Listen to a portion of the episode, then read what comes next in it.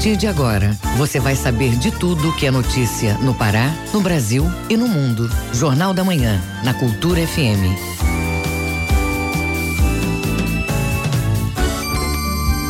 Muito bom dia, pontualmente 7 horas na Grande Belém. Hoje, segunda-feira, 30 de dezembro de 2019. Faltam dois dias para o ano novo. Começa agora o Jornal da Manhã com as principais notícias do Pará, do Brasil e do mundo. A apresentação minha e de Bebel Chaves. Bom dia, Bebel. Bom dia, José Vieira. Bom dia, ouvintes ligados na Cultura FM, Portal Cultura. Participe do Jornal pela Manhã da manhã pelo WhatsApp 984-770937. Você pode mandar mensagens de áudio, informações do trânsito aí de sua cidade, repetindo o WhatsApp, anote aí 984-770937. Confira os destaques desta edição. Polícia Civil atua no combate à poluição sonora na virada de ano. Baixa em doações de sangue no fim do ano preocupa Hemocentro do Pará. Lojas do comércio e shoppings de Belém registram a melhor movimentação desde 2014. Festas de fim de ano não misture bebida com direção. Município de Benevides recebe unidade de pronto atendimento. Tem também as notícias do esporte. Foi para Mocajuba o título do futsal na categoria principal. O Clube do Remo fica no empate no primeiro amistoso visando o Parazão 2020. E ainda nesta edição. Cresce o consumo de remédios sem prescrição médica no Brasil. Programa de alfabetização chega ao arquipélago do Marajó. Em Belém, coletivo promove rodas de danças circulares. Essas e outras notícias agora no Jornal da Manhã. Hora certa na Grande Belém, 7 horas 3 minutos, 7 e 3. O Pará é notícia. Seduc vai contratar professores do arquipélago Marajoara, valorizando educadores locais. Os professores serão destinados para a alfabetização nos municípios da região. Os detalhes na reportagem de Rayane Bulhões, da agência Pará de Notícias. Mais de 85 professores vão ser destinados para um novo programa da Secretaria de Educação, o Alfa Letra Marajó. O programa vai ser lançado oficialmente em janeiro pelo governador Helder Barbalho e vai atender 16 municípios do arquipélago. Entre os critérios de seleção desses professores está a prática em programas destinados à educação de jovens e adultos, como o EJA. O projeto será executado em parceria com o Ministério da Educação e terá a duração de um ano. Como afirma a secretária adjunta de ensino da Secretaria de Educação, Ana Paula Renato. Ele tem duração de um ano para acontecimento, tanto que ele tem uma, uma proposta de calendário diferenciado, aulas diferenciadas, a metodologia, a abordagem é diferenciada e o perfil desse professor.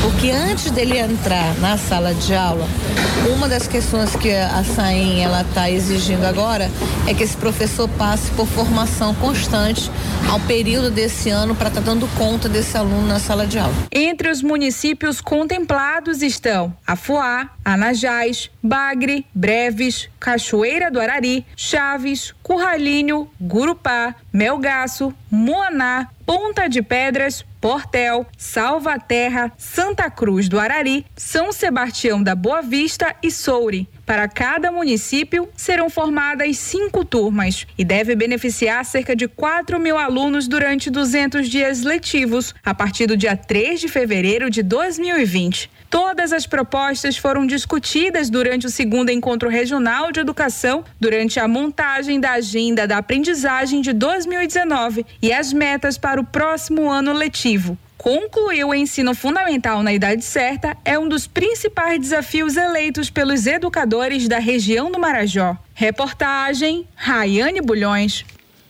Movimentação intensa nos portos de Belém neste período de festas de fim de ano. A expectativa é superar o número de visitantes em relação ao ano passado, como nos conta o repórter Edelson Vale.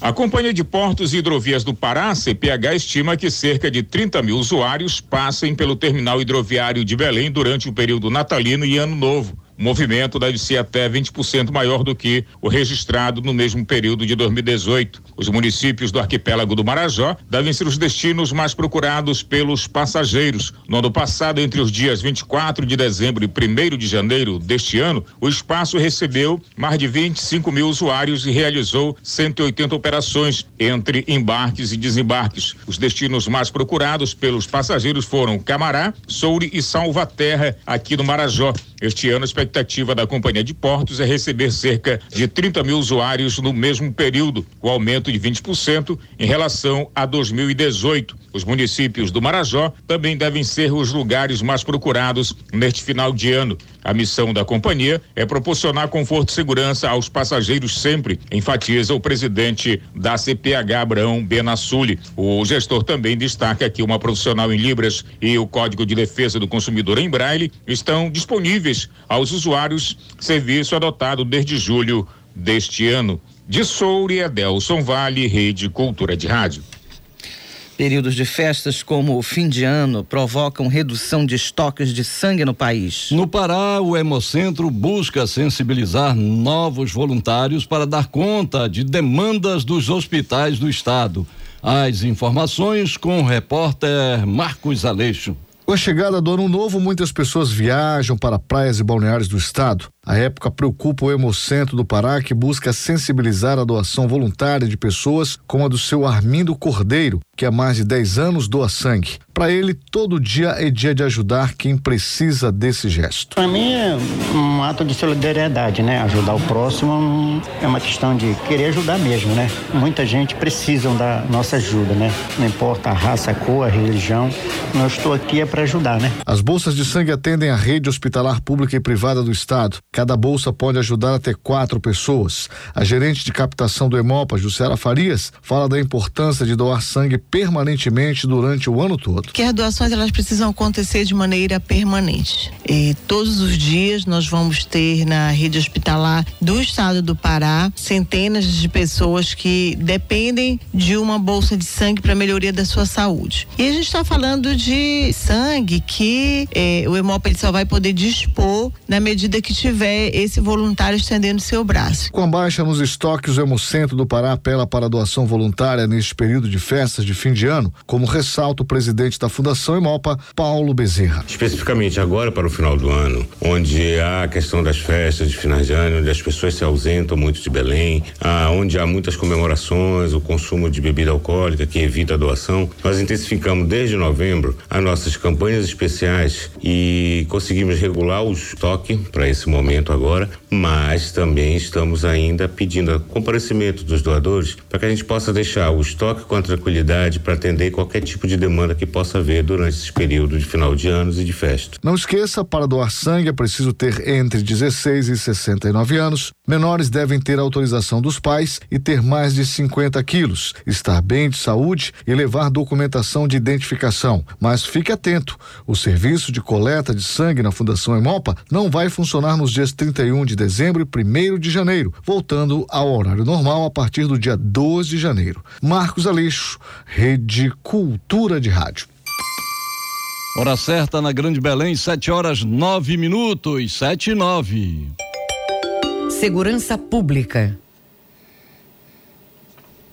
A queima de fogos na virada de ano, somada ao volume alto dos carros, podem resultar em poluição sonora, o que é considerado crime ambiental. Para coibir excessos, a Polícia Civil vai realizar a operação nas festas de fim de ano. A repórter Tamires Nicolau tem as informações. Poluição sonora é considerada crime ambiental e pode levar à prisão de um a quatro anos, além do pagamento de multas. Durante as confraternizações de final de ano, essa conduta aumenta por conta do barulho excessivo de sons, festas e fogos de artifício. No estado, durante o Réveillon, a Polícia Civil vai atuar em Salinas, Mosqueiro e no Portal da Amazônia, em Belém. O titular da Delegacia de Meio Ambiente, delegado Valdir Freire, explica a operação no sentido de disciplinar. É, é natural que no final do ano e datas festivas a ocorrência seja maior, mas a tolerância também é maior. Daí nós vamos agir só nos casos de maior é, incidência, de maior gravidade e que tenha trazendo um incômodo grande para a coletividade. Em 2018, mais de 64 mil queixas de poluição sonora foram registradas pelo Centro Integrado de Operações CIOP em Belém. A prática pode afetar a saúde física e mental da população. A dona de casa, Patrícia Castro, é mãe de duas crianças com autismo. Ela conta que na última festa de final de ano, o filho dela, de 9 anos, sofreu com a queima de fogos. O pior dia da minha vida é a virada de ano. E é o dia que eu mais sofro com essa criança. Ano passado, ele chegou a, chorar por 48 minutos, que foi o tempo que durou a queima de fogos aqui em Ananindeua. Ele sofre, ele grita, não adianta colocar abafador, nada dá jeito, travesseiro. A gente comprime a criança contra o nosso peito para que ele se acalme, não adianta, nada dá jeito. Ele entra em crise, ele se arranha, ele belisca a gente, ele se bate se esmurra na coxa, é uma coisa horrível. Para registrar uma ocorrência contra a poluição sonora, é preciso entrar em contato com o CIOP pelo 190 ou pelo Disque Denúncia no 181. Tamires Nicolau, Rede Cultura de Rádio. O trânsito na cidade. E quem dirige sob efeito de álcool ou de outra substância psicoativa comete infração gravíssima no trânsito. Além de pagamentos de multas, a lei seca prevê pena de reclusão de 5 a 8 anos e suspensão ou proibição do direito de dirigir. Mas mesmo assim, tem condutores que se arriscam nas estradas misturando álcool e direção. O repórter Marcos Aleixo faz o alerta. Dirigir sob efeito de álcool pode causar sérios prejuízos à saúde e também ao bolso do condutor. Nessas condições, a direção se torna perigosa e coloca em risco a própria vida e também de terceiros nas principais vias e rodovias do estado. O motociclista José Roberto Lobato sabe muito bem destes riscos e procura tomar cuidado com a direção do veículo dele. Dirijo já há bastante tempo, já dirijo desde 18 anos, estou com 42 anos e tenho em plena ciência nunca dirigi alcoolizado, principalmente em estradas BR, né? Nunca. Lembrando que se for pego dirigindo embriagado sob efeito de álcool, a multa é de R$ 2.934,70, além de processo administrativo e suspensão da CNH. Em caso de reincidência, o motorista poderá perder o direito de dirigir. O coordenador de operações do Detran, Ivan Feitosa, detalha o que acontece quando o condutor bebe antes de dirigir. Ela é alterada em razão dessa ingestão que é feita da bebida alcoólica ou uso de qualquer outro entorpecente derivado aí de algo ilícito. A gente deixa orientação para que faça essa diversão, curta, brinque à vontade, mas desde que ao fazer a injeção de bebida alcoólica, não vai fazer a condução do veículo automotor, né? Justamente porque essa condição física do condutor vai estar alterada. E isso é um dos principais motivos para a ocorrência de acidente de trânsito. Nos primeiros 18 quilômetros da BR-316, em alguns municípios do estado, a fiscalização é de responsabilidade do Detran. Segundo Ivan Feitosa, neste período de festas de fim de ano, alguns flagrantes de desobediência já foram registrados. É, então, até o momento, a gente tem dois registros de, de acidente apenas com dano material na rodovia BR-316 até então nenhum relacionado com a questão da alcoolemia. Então nenhum condutor estava sob influência de álcool. Isso até o momento diante da área de atuação do DETRAN. Para quem for pego sob influência de álcool na condição do veículo automotor, é um pagamento de multa mais de R$ 2.900, sete pontos na carteira, cassação do processo de habilitação por um ano e, sem contar, que pode até ficar sem o veículo no momento. Então não esqueça do recado de sempre: se beber, passe a direção para um outro condutor que não bebeu e evite acidentes. Marcos Aleixo, Rede Cultura de Rádio. Hora certa na Grande Belém, 7 horas 14 minutos, 7 e 14. Ouça a seguir no Jornal da Manhã. Cresce consumo de remédios sem prescrição médica no Brasil. É daqui a pouco aqui na Cultura FM. Não saia daí, a gente volta já. Estamos apresentando Jornal da Manhã. Minuto da Justiça. Pessoal, olha, tá acontecendo um negócio muito poder mais ruim aqui no Brasil, né? Que é negócio de sequestro de criança.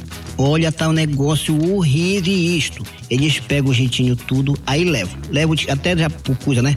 Pro estrangeiro. Pra exploração sexual, pra trabalho doméstico, outros já vão ser adotados já por outra família. Isto tudo sem consentimento do pai, uma coisa horrível, horrível, horrível. Então, se você souber de algum caso assim, já pegaram o filho do seu do vizinho, de outro, de tudo, vocês sabem, né? Você liga por coisa, por número, eu vou te dar agora. É o número 100, que é da Secretaria de Coisa, né? De Direitos Humanos da Presidência da República, tá? Meu nome é Paminonda Gustavo e você está no Escuta Mano, o meu recado, um programa do Tribunal de Justiça do Estado do Pará.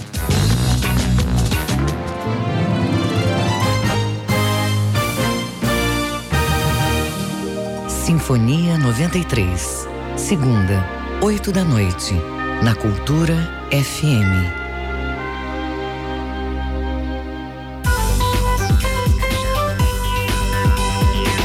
Voltamos a apresentar Jornal da Manhã.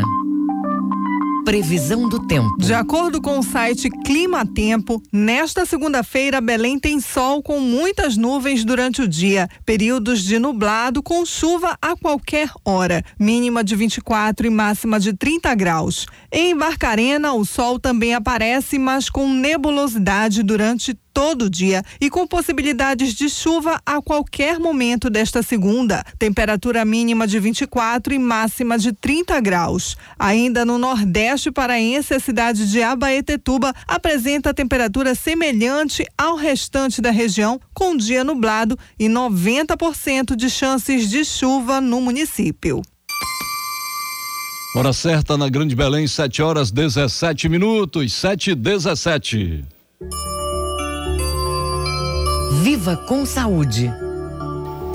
Governador Helder Barbalho entrega UPA para moradores de Benevides. A nova unidade tem capacidade para atender mais de 12 mil pessoas por mês. A repórter Tamires Nicolau tem as informações. Para ampliar o acesso da população aos serviços de saúde, o município de Benevides recebeu a nova unidade de pronto atendimento Edmauro Farias. O governador Helder Barbalho comenta que a extensão da saúde no estado vai beneficiar a população. Cuidar da saúde, cuidar da vida das pessoas, priorizar com que a saúde tenha a sua estrutura necessária para bem atender é fundamental. E o município de Benevides esperava há muito tempo por uma estrutura desta importância para salvar a vida das pessoas. Esta unidade de pronto atendimento chega para garantir estes serviços de urgência e emergência e, claro, associados à atenção básica, nós já iniciamos uma nova agenda, que é a entregar o hospital municipal.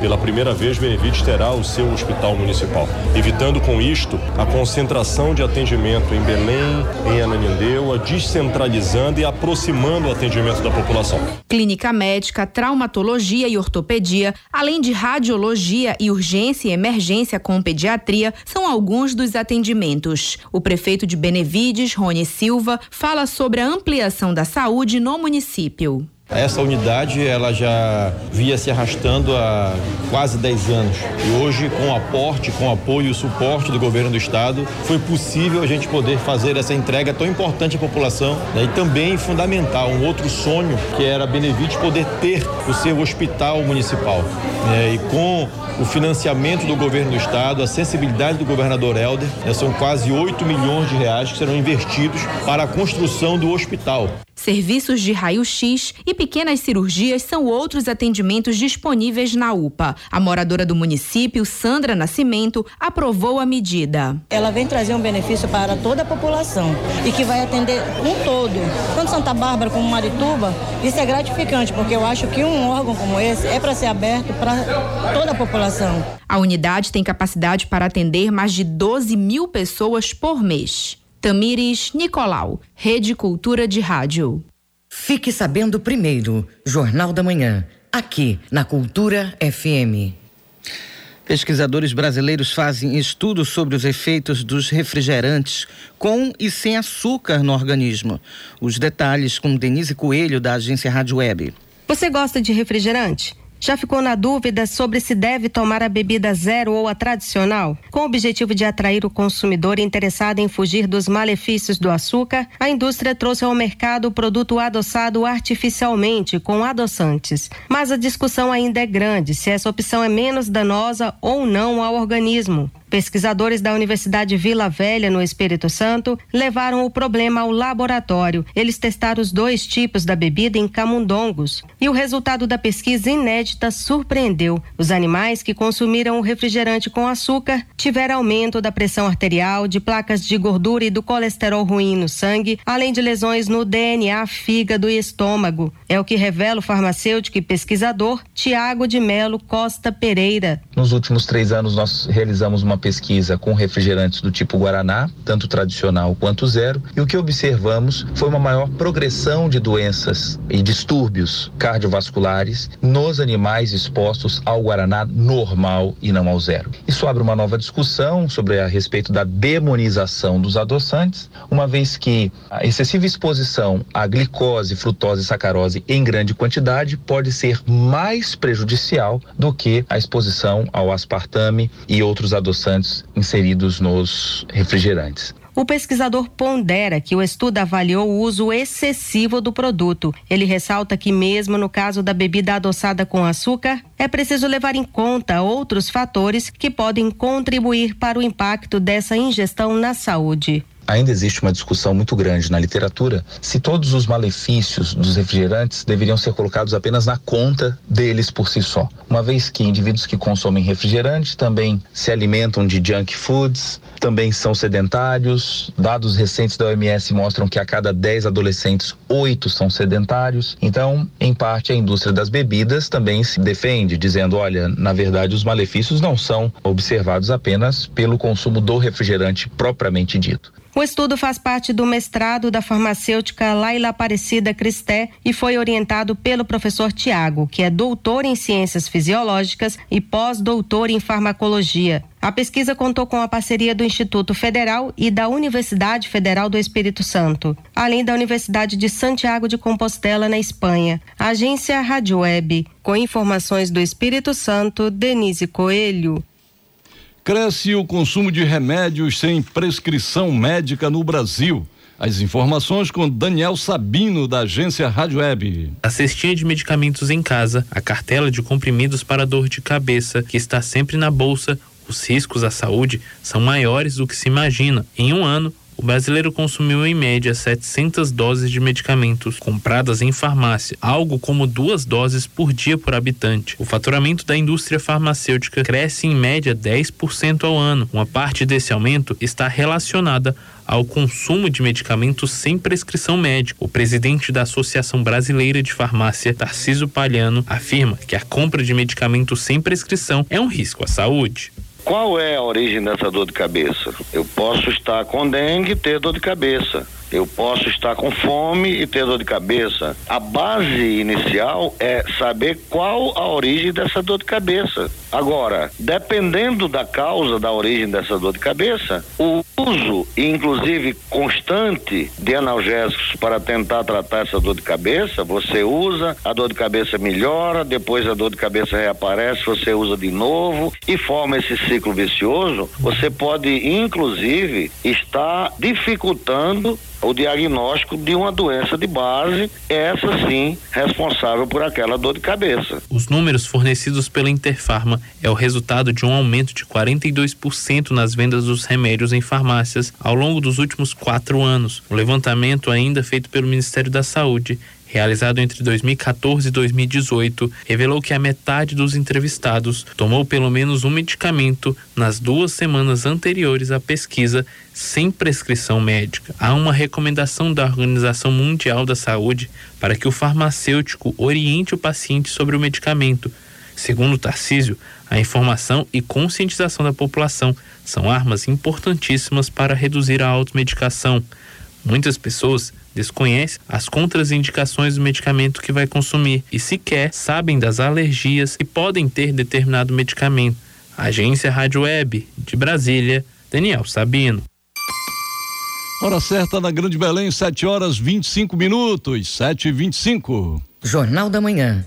Informação na sua sintonia.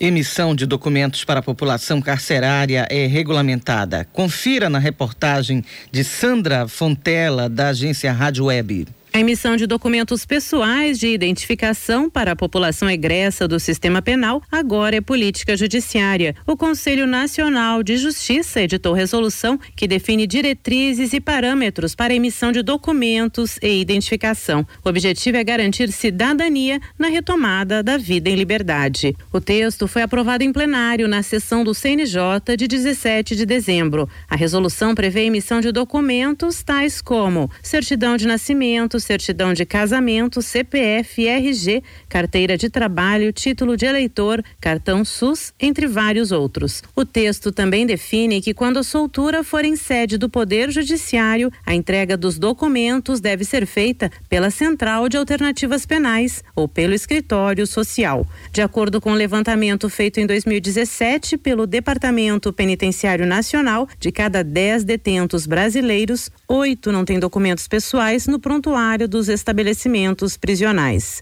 O presidente do CNJ, ministro Dias Toffoli, disse que facilitar a individualização das pessoas vai permitir a reintegração social mais efetiva. A documentação é um requisito para a cidadania, condição para o acesso a direitos e políticas públicas, seja na educação, no trabalho ou mesmo no acesso a tratamento adequado de saúde o documento também trata da identificação biométrica no âmbito do Poder Judiciário. A coleta de assinatura, fotografia e coleta datiloscópica devem ser realizadas, de preferência, na audiência de custódia ou na primeira oportunidade de contato com o juiz. A resolução do CNJ entra em vigor 120 dias após a publicação. Agência Rádio Web de Brasília, Sandra Fontela. Hora certa na Grande Belém, 7 horas 27 minutos, 7 e 27 O mundo é notícia. Vamos aos destaques das notícias pelo mundo no Giro Internacional com Fabrício Rocha. Segundo a agência Reuters, as Forças Armadas dos Estados Unidos realizaram ataques neste domingo no Iraque e na Síria contra o grupo de milícias Kataib Hezbollah, dois dias depois de um empreiteiro civil americano ser morto e quatro membros do serviço americano e dois membros das Forças de Segurança do Iraque ficarem feridos depois de um ataque com foguete numa base militar iraquiana, perto da cidade de Kirkuk, rica em petróleo. O Pentágono afirmou ter como alvo três locais do grupo de milícias xiitas muçulmanas, apoiadas pelo Irã no Iraque, e dois na Síria. Segundo a Agência Brasil, o Papa Francisco disse neste domingo no Vaticano que as famílias devem retomar a comunicação dentro do lar, recolhendo o celular durante as refeições. Ele fez o pedido durante a última oração do Ângelos de 2019. O pontífice convocou os fiéis a melhorar a comunicação dentro de casa. Ele sugeriu que a família moderna siga o exemplo de Jesus, Maria e José, que se ajudavam mutuamente. No primeiro domingo após o Natal, a Igreja Católica celebra a festa da Sagrada Família. Ao discursar na sacada da Basílica de São Pedro, o Papa pediu que os cristãos sigam o modelo da família de Jesus. Em 2017, o Papa havia criticado o uso de celulares durante a missa. Na ocasião, ele disse se sentir triste quando fiéis e até bispos levantam o aparelho celular para fotografar durante as celebrações religiosas. 16 voos que partiriam ou chegariam no aeroporto de Lisboa foram cancelados neste final de semana como resultado de uma greve de três dias de funcionários aeroportuários. E a expectativa é de mais atrasos e cancelamentos antes de o movimento se encerrar na noite deste domingo. Uma porta-voz para o Sindicato Nacional dos Trabalhadores da Aviação Civil, que promoveu a greve, disse a uma agência de notícias local que 90% dos trabalhadores participaram da ação em Lisboa neste domingo, dia mais movimentado para o aeroporto. Fabrício Rocha, Rede Cultura de Rádio. Hora certa na Grande Belém, 7 horas 29 minutos, 7 e 29 Ouça a seguir no Jornal da Manhã.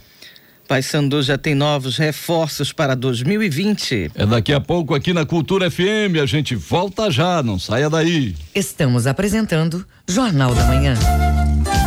ZYD 233, 93,7 MHz. Rádio Cultura FM, uma emissora da Rede Cultura de Comunicação.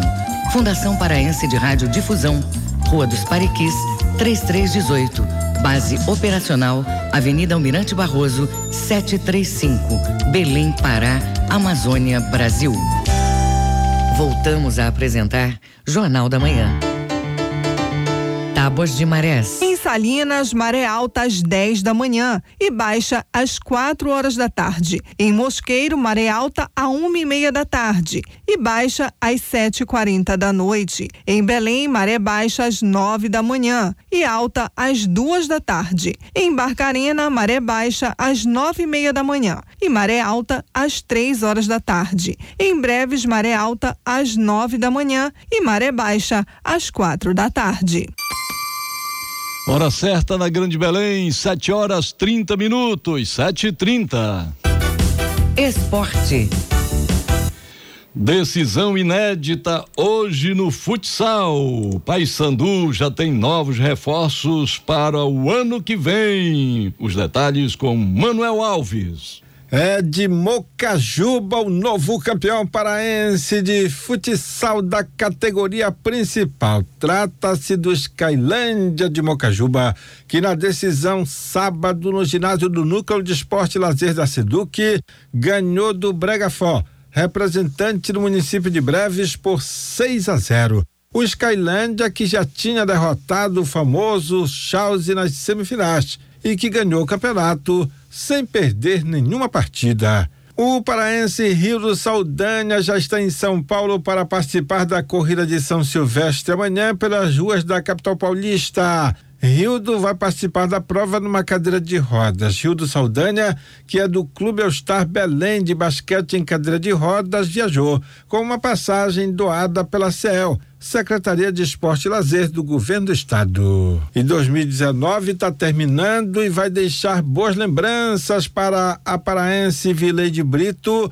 que é jogadora do Clube All-Star de basquete em cadeira de rodas. Aqui ela foi premiada e foi homenageada pelo Comitê Paralímpico Brasileiro por ter sido escolhida a melhor do basquete brasileiro em cadeira de rodas entre homens e mulheres. Vivi já falou sobre isso aqui na Cultura, por isso quem vai falar sobre a premiação dela é o professor Wilson Caju. A premiação da Vivi só veio confirmar que o estado do Pará, principalmente o Clube do Deficiente Físico do Pará, o Roda, tem um trabalho reconhecido mundialmente, que ele se preocupa em formar atleta. Ele não tem um trabalho visando assistencialismo, ele visa o potencial da pessoa com deficiência, que através do esporte ele consegue ter um local reconhecido dentro da sociedade. Cada vez mais eu tenho a certeza que o trabalho dentro do esporte com a pessoa com deficiência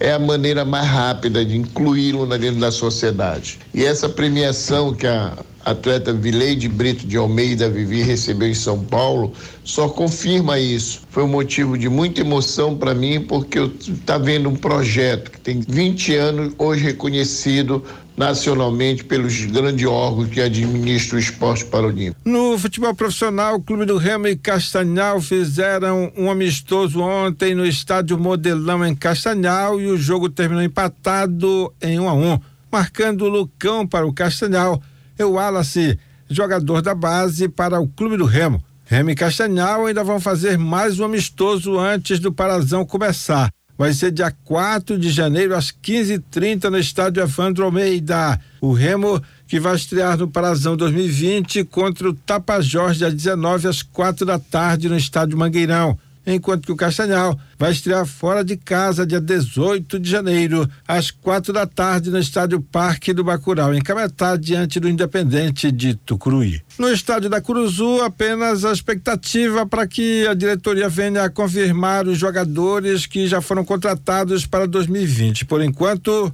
Sabe-se apenas que o Papão teria fechado com o goleiro Gabriel Leite, que estava na Ferroviária de São Paulo, e com o volante Serginho, de 31 anos, que estava no futebol da Malásia. O Paysandu, que começa a trabalhar dia 3 de janeiro, inclusive dia 7, iniciando uma pré-temporada em Barcarena pré-temporada que deve se estender até o dia 18, quando a equipe retornará a Belém porque o Papão já estreia no campeonato dia 20, uma segunda-feira contra o Itupiranga, jogo marcado para as 8 horas da noite no estádio da Cruzu. Com isso, nós finalizamos o esporte hoje aqui no Jornal da Manhã desta segunda-feira, que segue aqui pela 93.7 Cultura FM e a Rede Cultura de Rádio.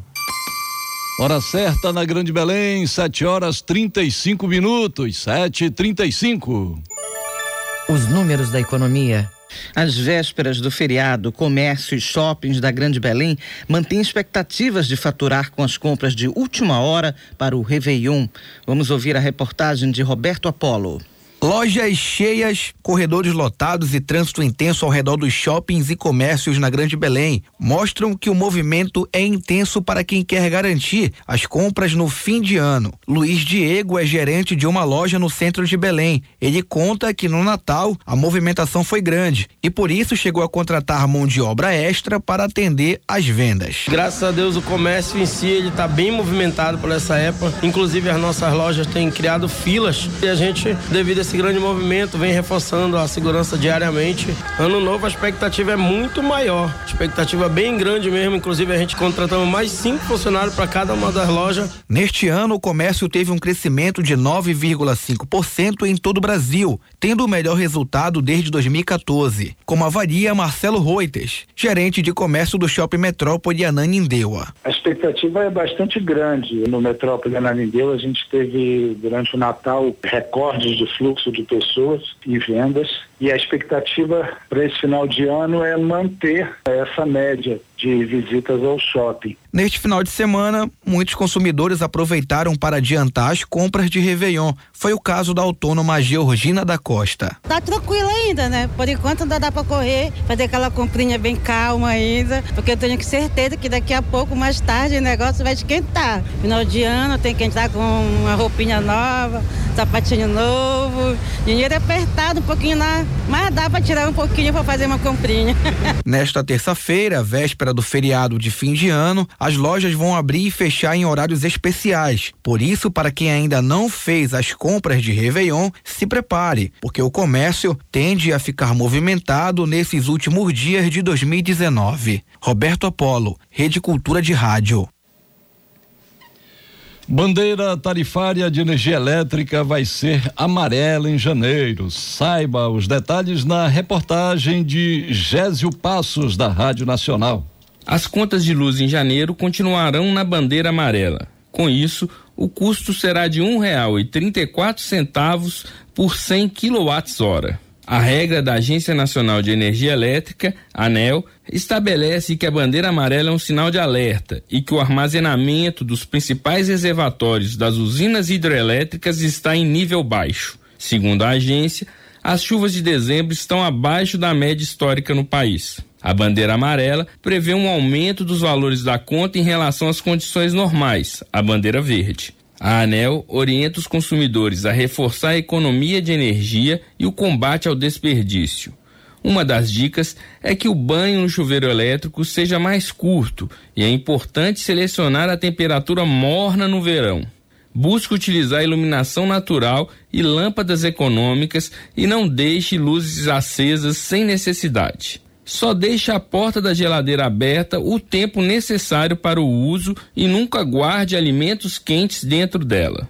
Para quem tem ar-condicionado, uma boa dica é diminuir o tempo de utilização do aparelho e deixar fechadas as portas e janelas dos ambientes onde o ar-condicionado estiver ligado. Em dezembro, a bandeira também foi amarela e em novembro as contas estavam no patamar vermelho, de alerta pelo baixo nível dos reservatórios e a necessidade de acionar as usinas termoelétricas. Roraima é o único estado que está fora do Sistema Integrado Nacional de Energia. Assim, a conta de luz não obedece o sistema de bandeiras tarifárias. Da Rádio Nacional em Brasília, Gésio Passos. Em meio a tantas crises no Brasil, o início do ano de 2019 refletia dúvidas, principalmente quando o assunto era a economia. Acompanhe uma breve retrospectiva do setor econômico do Brasil neste ano na reportagem de Roberto Apolo. 2019 começou tímido no setor econômico. No início do ano, o mercado estava desacreditado por causa dos altos números de desempregados no Brasil. Com a troca do governo federal, federal, os números brasileiros tiveram retomadas, resultando em recorde nas bolsas de valores. Para se ter uma noção, o Brasil alcançou inéditos 117 mil pontos. O economista Nélio Bordalo pontua outros fatores que foram determinantes neste ano. Com relação a 2019, ainda na perspectiva, a inflação ficou abaixo da meta do governo, que estava em 4,25%. Até novembro de 2019, segundo informações do IBGE, a inflação ficou em 3,12% ao ano e ficou abaixo da meta. Então a inflação realmente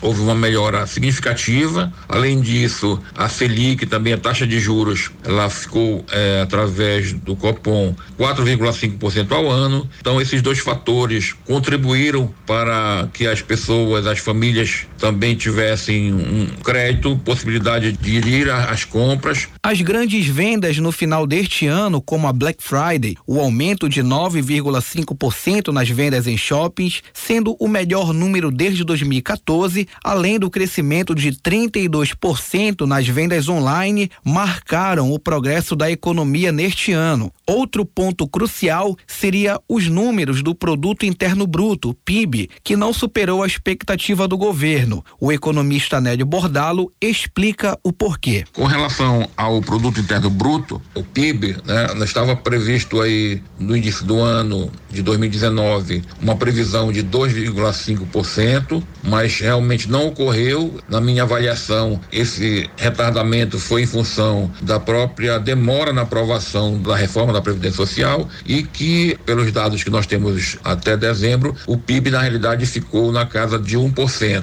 Então ficou um pouquinho realmente fora da meta. As novas regras para as pequenas empresas e startups também foram determinantes para os números atuais da economia, pois o pacote de liberdade econômica prevê medidas para diminuir a burocracia, estimulando o empreendedorismo no Brasil. O microempreendedor Tulo Enoque conta que estava preocupado com a posse do presidente Jair Bolsonaro. Ele fala da expectativa para o ano de 2020. 2020. Com relação a 2020, a expectativa é que isso continue melhorando, o emprego continue crescendo, as grandes empresas aumentando suas vendas e a sua produção. E 2020 tem tudo para ser um dos melhores anos aí do Brasil. Apesar dos recordes na bolsa de valores, o dólar também bateu recorde no mercado brasileiro, sendo comercializado a cinco centavos. A alta foi registrada no mês de novembro deste ano. Roberto Apolo, Rede Cultura de Rádio.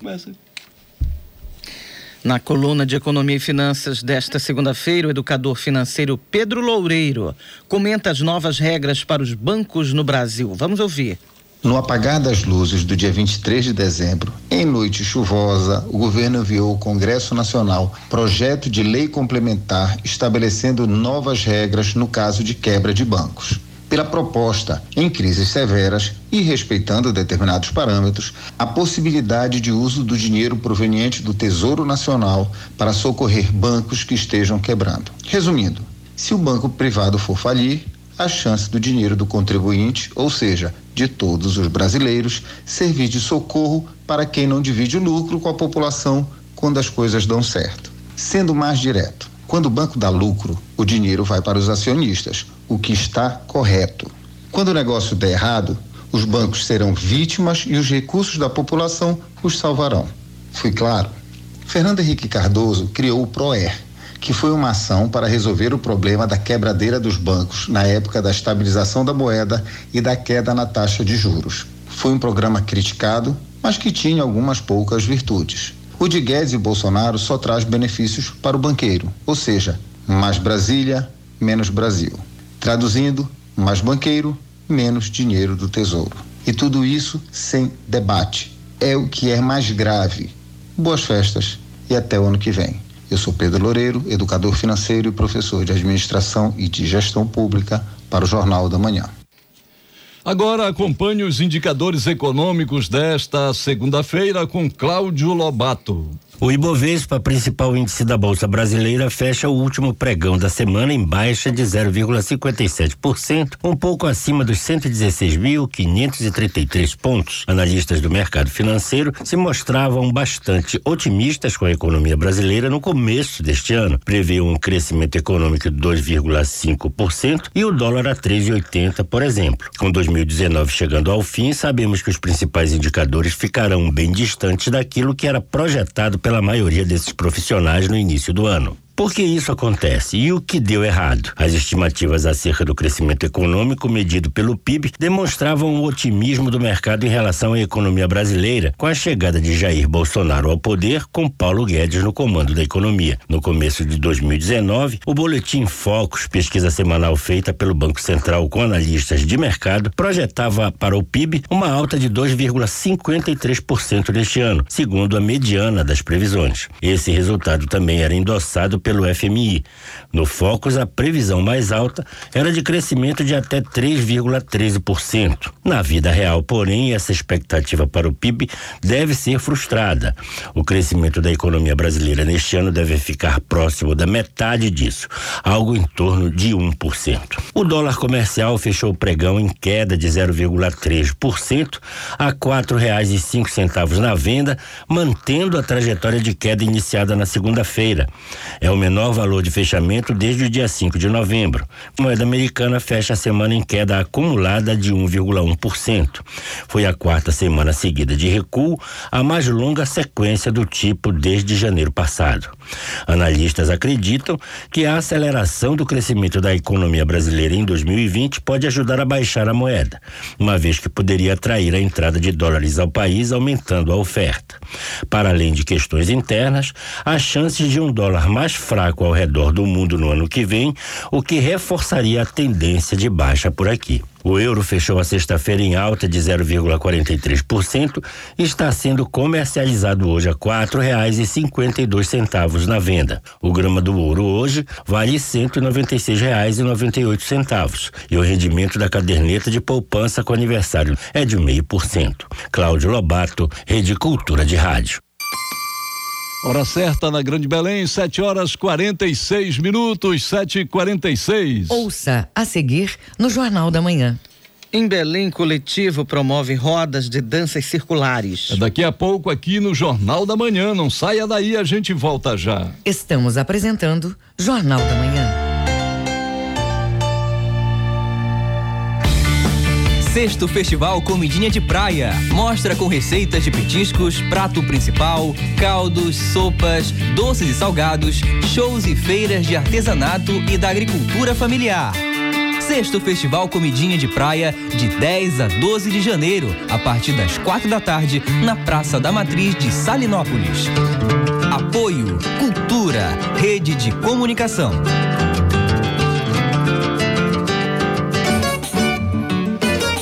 Chorinho e os Chorões no Brasileiríssimo.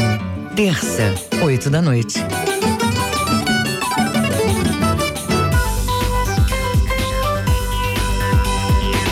Voltamos a apresentar Jornal da Manhã. Previsão do tempo. De acordo com o site Clima Tempo, no arquipélago Marajoara, o município de Soure terá sol com muitas nuvens, pancadas de chuva à tarde e à noite. Temperatura mínima registrada é de 24 e a máxima de 32 graus. Dia nublado também em Paragominas, município localizado na região sudeste paraense. Faz sol durante o dia, mas também deve chover à tarde e à noite, com mínima de 25 e máxima de 34 graus. Em São Félix do Xingu, pela manhã o sol aparece, mas também são previstas pancadas de chuva à tarde e no período da noite, mínima de 23 e máxima de 32 graus. Hora certa na Grande Belém, 7 horas 48 minutos, 7 e 48 Jornal da Manhã. Você é o primeiro a saber. Projeto conhecido como pacote anticrime já é lei. Após a sanção do presidente da República. O conjunto de medidas entra em vigor no dia 23 de janeiro. Acompanhe na reportagem de Roberto Apolo. O presidente Jair Bolsonaro sancionou o conjunto de medidas de combate ao crime duas semanas depois do Congresso ter aprovado o texto. O presidente vetou 25 pontos da lei e manteve um que o ministro Sérgio Moro tinha criticado, a criação do juiz de garantias, como destaca o mestre em segurança pública Breno Miranda. Os principais pontos que eu destaco do pacote anticrime seria a criação do juiz de garantias, bem como a abolição da possibilidade de decretação de prisão preventiva de ofício pelo juiz. Significa dizer o seguinte: no curso da ação penal, o magistrado ele podia decretar de ofício, sem que ninguém pedisse a prisão preventiva do réu. Acontece que agora ele não pode mais. Ele só pode decretar a prisão preventiva de qualquer pessoa se ele for provocado pelo Ministério Público ou se ele for provocado pelo delegado de polícia.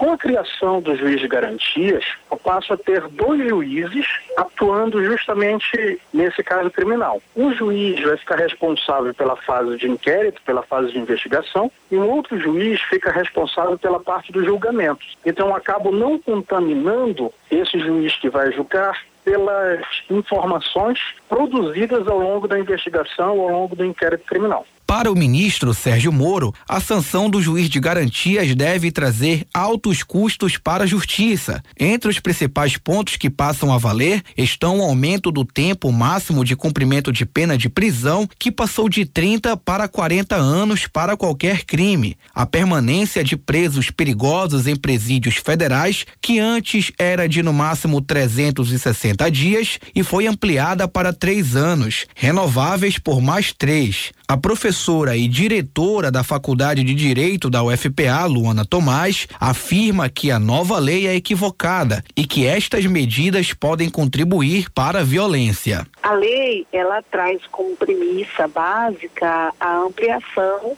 do sistema penal a ampliação das possibilidades de pena, com aumento de causas de aumento de pena, possibilidade de diminuição de direitos, como por exemplo livramento condicional e etc. A premissa da lei, desse projeto de lei, ele é em si muito equivocado, porque parte da ideia de que mais sistema penal pode contribuir para a violência. Né? O próprio nome é muito presunçoso, né? pacote anticrime, o que não é verdadeiro. Na verdade, quando a gente aplica mais sistema penal, a gente não está anticrime, a gente está, às vezes, inclusive, estimulando mais o cometimento de crimes, porque o sistema penal ele não serve para coibir o cometimento de crimes. Ele é mais reprodução de violência. Né? Se, de fato, o governo quisesse tomar medidas para impedir o cometimento de determinados crimes, por exemplo, outras medidas é que deveriam ser tomadas, medidas em outras áreas, né? por exemplo, para combater a desigualdade social e etc. Então, o pacote em si, ele parte de premissas que são muito equivocadas e que às vezes acabam ganhando apoio popular. Também foram sancionados o fim da saída temporária da prisão para condenados por crime hediondos que resultaram em morte e a delação premiada. A nova legislação entra em vigor no dia 23 de janeiro. Essas medidas vieram da comissão de juristas coordenada pelo ministro Alexandre de Moraes do Supremo Tribunal Federal e do pacote anticrime do ministro Sérgio Moro. Roberto Apolo, Rede Cultura de Rádio. Três em cada dez crianças de 5 a 9 anos estão acima do peso no Brasil. Confira dicas de como evitar o aumento do sobrepeso durante as férias escolares na reportagem de Lucas Por Deus Leon, da Rádio Nacional. Época de férias escolares é sempre a mesma coisa. Meninada em casa, querendo gastar energia e pais aflitos pensando em como organizar a agenda de atividades dos pequenos. E muitas delas envolvem comida. É a pipoca do cinema, o hambúrguer com os amigos, o sorvete no fim da tarde e a balinha de sobremesa. E o que pode ser um momento de diversão, no final das contas, pode significar a consolidação de hábitos não tão saudáveis que acabam ficando para o ano inteiro.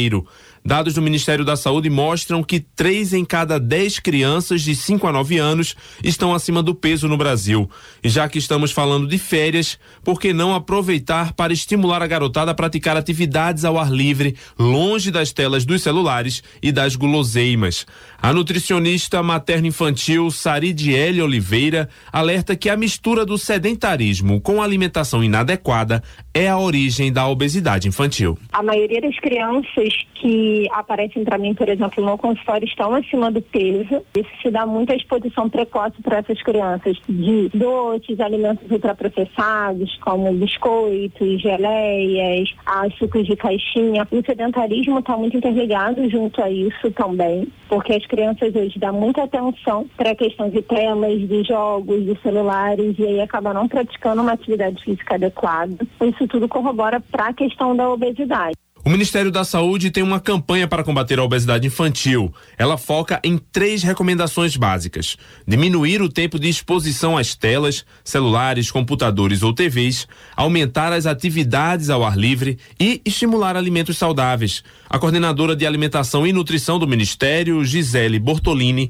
recomenda evitar ao máximo as comidas processadas. Se a criança consumir precocemente alimentos não saudáveis, bolacha recheada, salgadinho, refrigerantes, que são os alimentos que nós chamamos de ultraprocessados, isso contribui para o processo de peso infantil. Então você pode ter um iogurte que é feito de leite e morango, que aí pode fazer parte da nossa alimentação. Agora você pode ter um iogurte que no rótulo você lê que é um iogurte de morango, mas quando você lê a lista de ingredientes, às vezes ele não tem morango e além de leite tem outros ingredientes. Então esse é um alimento ultraprocessado. Tem uma série de estudos já hoje no Brasil mostrando que o consumo de ultraprocessados está associado ao excesso de peso tanto na infância quanto na vida adulta. A especialista considera ainda que as férias devem ser uma oportunidade para tirar as crianças da tela e estimular brincadeiras ao ar livre. Tem uma recomendação que as crianças menores de dois anos não sejam expostas às telas e as crianças acima de dois anos que assistam com moderação, em torno de uma hora mais ou menos. Mas o restante do dia a criança precisa brincar, pular,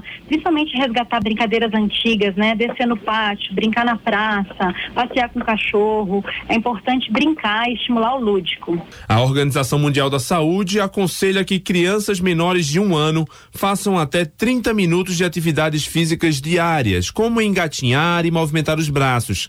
Já os pequenos de 1 a 4 anos devem fazer até 3 horas de atividades por dia. E os maiores de 4 anos devem fazer, pelo menos, segundo a OMS, 60 minutos por dia de atividade física de intensidade moderada. Com produção de Marcela Rebelo, da Rádio Nacional em Brasília, Lucas Porteus Leão. E em Belém, coletivo Buntum promove rodas de danças circulares que faz bem para o corpo e a mente, além de fortalecer valores como empatia e respeito à natureza. O repórter Roberto Apolo foi conferir de perto a prática que une pessoas de todas as idades em diferentes pontos da cidade. De mãos dadas e ao som dessas canções, é estabelecida uma conexão entre os participantes das danças circulares. Na roda não existe diferença entre os integrantes. Todos aprendem os movimentos na hora, fazendo com que cada um desenvolva os exercícios segundo a sua capacidade física e emocional. Em Belém, várias pessoas procuram a dança como forma de terapia. Eu me sinto muito bem. É como se eu estivesse praticando uma meditação ativa quando eu faço a dança. É um clima de difusão de cultura de paz que cada um sente interiormente. Com o tempo eu fui aprendendo a, a entrar na conexão com a dança e também é uma forma de tu refletir sobre a vida, sobre a natureza, sobre o que nós somos. Os movimentos em grupo auxiliam o equilíbrio corporal ativam a circulação, aliviam as articulações, relaxam os músculos além de outros benefícios, como detalha Lena Mouzinho, focalizadora da atividade. Quem dança na roda recebe muitos benefícios. Toda vez que a gente dança, a gente acorda emoções bonitas, gostosas de se sentir. É como se fossem medicações que nos curam de doenças do corpo, de doenças emocionais, de doenças espirituais. E a gente começa a lembrar que viver é bom, que a esperança faz parte parte da nossa vida e que a gente não pode perdê-la e que a gente deve seguir atrás dos nossos sonhos junto com os outros. Para fechar o ano em clima de alto astral, o coletivo Ubuntu realizou o último encontro neste fim de semana no Museu Emílio Guild. A ideia foi celebrar os povos das florestas, fazendo uma conexão com a natureza. A terapeuta vibracional Ana Rubim conta que já acompanhou a evolução de diversas pessoas que integram o grupo e que as danças circulares podem complementar tratamentos médicos. Alguns anos atrás, nós fizemos um trabalho dançando para a saúde plena e a roda foi crescendo pelos benefícios a nível de saúde que as pessoas iam sentindo. Complementava o tratamento médico que elas participavam com outros médicos e isso elas começavam a entrar numa energia de alegria, de autoconfiança, de autovalorização com o trabalho das danças circulares. Para quem deseja participar das danças circulares, a focalizadora Lena Mouzinho explica como fazer. Aqui no museu, nós temos uma roda por mês, no quarto sábado, de 9 às 11.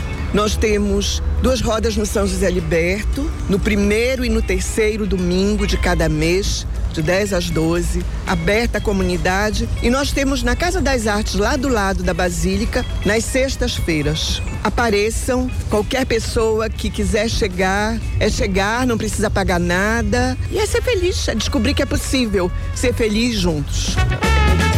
Roberto Apolo, Rede Cultura de Rádio. Movimento.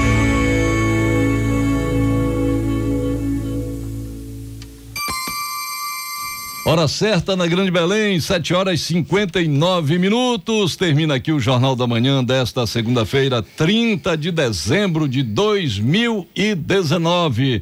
A apresentação foi de Bebel Chaves e José Vieira. Se você perdeu essa ou outras edições do Jornal da Manhã, é só acessar a conta no Jornalismo Cultura no castbox.fm.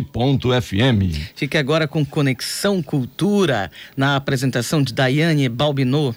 Uma excelente segunda-feira para você e até amanhã. Bom dia para você e até amanhã. O Jornal da Manhã é uma realização da Central Cultura de Jornalismo. 93,7 Cultura FM.